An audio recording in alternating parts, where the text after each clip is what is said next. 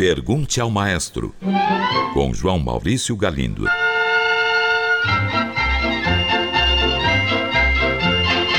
Olá, amigos. Um ouvinte quer saber o que é ópera bufa. Caro ouvinte, ópera bufa quer dizer simplesmente ópera cômica. As primeiras óperas que surgiram lá pelo final do século XVI e comecinho do século XVII baseavam-se na mitologia grega. Eram todas muito sérias. Um exemplo é a célebre Fábula de Orfeu, de Cláudio Monteverdi, que estreou em 1607.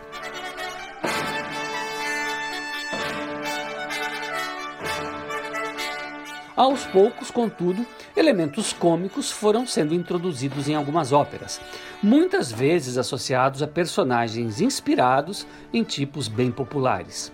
É uma coisa, diga-se de passagem, bem semelhante às novelas de TV atuais. Qual é a novela que não tem, ao mesmo tempo, personagens chiques, snobs, como grandes empresários, e outros bem populares? Na ópera ocorria o mesmo, e aos poucos, óperas inteiras foram criadas baseadas nesses personagens. O caso mais conhecido é o do barbeiro Fígaro. Fígaro! Ei, Fígaro! E o próprio Fígaro nos remete a dois compositores geniais, Gioacchino Rossini e Wolfgang Amadeus Mozart. Eles lidaram com este divertido personagem nas óperas O Barbeiro de Sevilha e As Bodas de Fígaro, respectivamente. Um ouvinte conta que certa vez em um concerto viu um oboísta tocar uma melodia muito, muito longa sem parar para respirar. Algo inacreditável, diz o nosso ouvinte, e pergunta: Maestro, como isso é possível? Caro ouvinte, trata-se de uma técnica chamada respiração contínua. Uma limitação dos instrumentos de sopro, ou melhor dizendo, dos instrumentistas de sopro, é a necessidade de respirar. Às vezes, o compositor se esquece desse pequeno detalhe, ou não se importa com ele e escreve uma sequência de notas musicais muito longa. O pobre instrumentista não consegue tocar essa sequência toda, pois em algum momento tem que parar para respirar. O único jeito é deixar de tocar algumas notas para poder exercer o seu ato fisiológico. Pois bem, não é que alguns músicos conseguiram dar um jeito nisso? Inventaram a tal respiração contínua. Ela funciona assim. O músico enche a boca de ar e, enquanto está inspirando, pelo nariz, empurra esse ar que está dentro da boca para dentro do instrumento, apertando as bochechas. Assim o som não se interrompe, nem enquanto o músico inspira. Eu tentei fazer isso uma vez, mas não consegui. Meus amigos instrumentistas de sopro disseram que é mesmo muito difícil. Só algumas poucas pessoas conseguem. Essas são as que podem produzir notas musicais muito longas sem respirar. Um ouvinte pergunta quantos tipos de saxofone existem e por que esse instrumento não está presente nas grandes orquestras. Caro ouvinte, o saxofone existe em oito tamanhos. O menor e mais agudo é o sax sopranino. Depois existe um um pouco maior e menos agudo, o sax soprano. Esses dois têm um formato reto. Depois do soprano vem o sax contralto, mais conhecido por sax alto. Ele já tem uma tessitura sonora que compreende sons agudos e médios. Além disso, ele não tem o formato reto, ele tem o conhecido formato de cachimbo.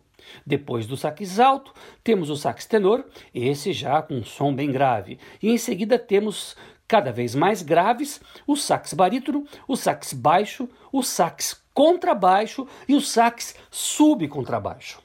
Na prática, contudo, só quatro desses oito saxofones são usados com frequência: soprano, alto, tenor e barítono. Os demais, Sopranino, baixo, contrabaixo e subcontrabaixo, eu confesso que só vi mesmo em livros. Nosso ouvinte também pergunta por que os saxofones não estão presentes nas grandes orquestras. Caro ouvinte, eles estão presentes sim, em várias obras sinfônicas dos séculos 19 e 20. Alguns exemplos: a Sinfonia Doméstica de Richard Strauss, as Sinfonias número 6 e 9 de Ralph Vaughan Williams, as Baquenas Brasileiras número 2 de Villa-Lobos, a Suíte Salesiana número 1 e 2 de Georges Bizet. Isso só para citar alguns exemplos. Além disso, existem várias obras em que o saxofone aparece como solista. É o caso da Fantasia para Saxofone e Orquestra de Villa-Lobos.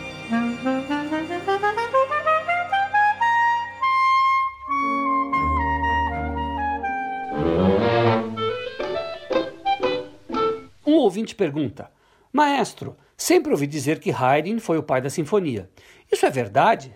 Dá para esclarecer essa história? Caro ouvinte, Haydn escreveu 104 sinfonias e desenvolveu esse gênero musical no século XVIII como nenhum outro compositor. Por isso passou a ser chamado de pai da sinfonia.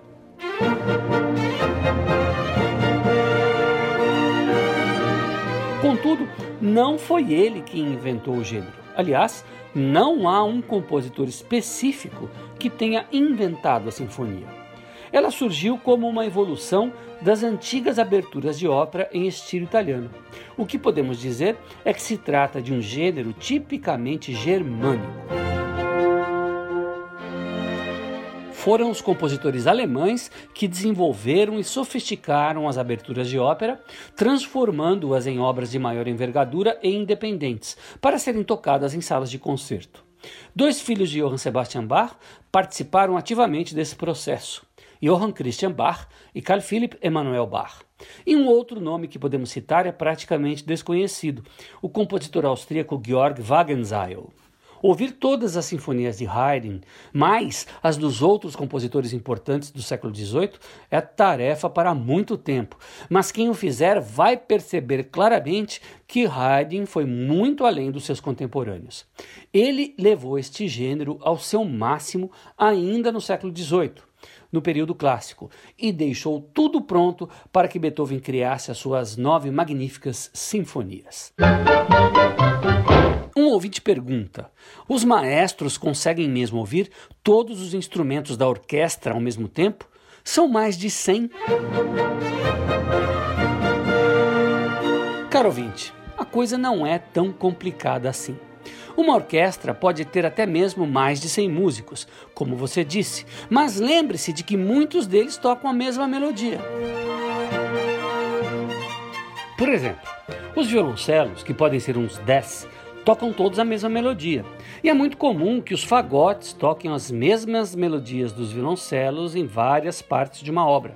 Enquanto isso, as violas, que podem ser umas 12, tocam todas a mesma melodia, junto, por exemplo, com dois ou três clarinetes. Há momentos em que todos os 100 músicos estão tocando ao mesmo tempo, mas só há quatro melodias diferentes sendo tocadas. E ouvir quatro melodias simultaneamente, ou quatro vozes, como costumamos dizer, não é assim tão complicado. Além disso, os músicos estudam para isso. Eles treinam durante muitos anos o ouvido para poder ouvir várias melodias ao mesmo tempo. Para isso, existem nas escolas de música as aulas de percepção auditiva. É isso aí. Espero ter respondido. Um grande abraço e até o próximo programa. Pergunte ao maestro. Envie sua pergunta para o e-mail pergunte@culturafm.com.br ou pelo telefone 2182 3222. Cultura FM de São Paulo.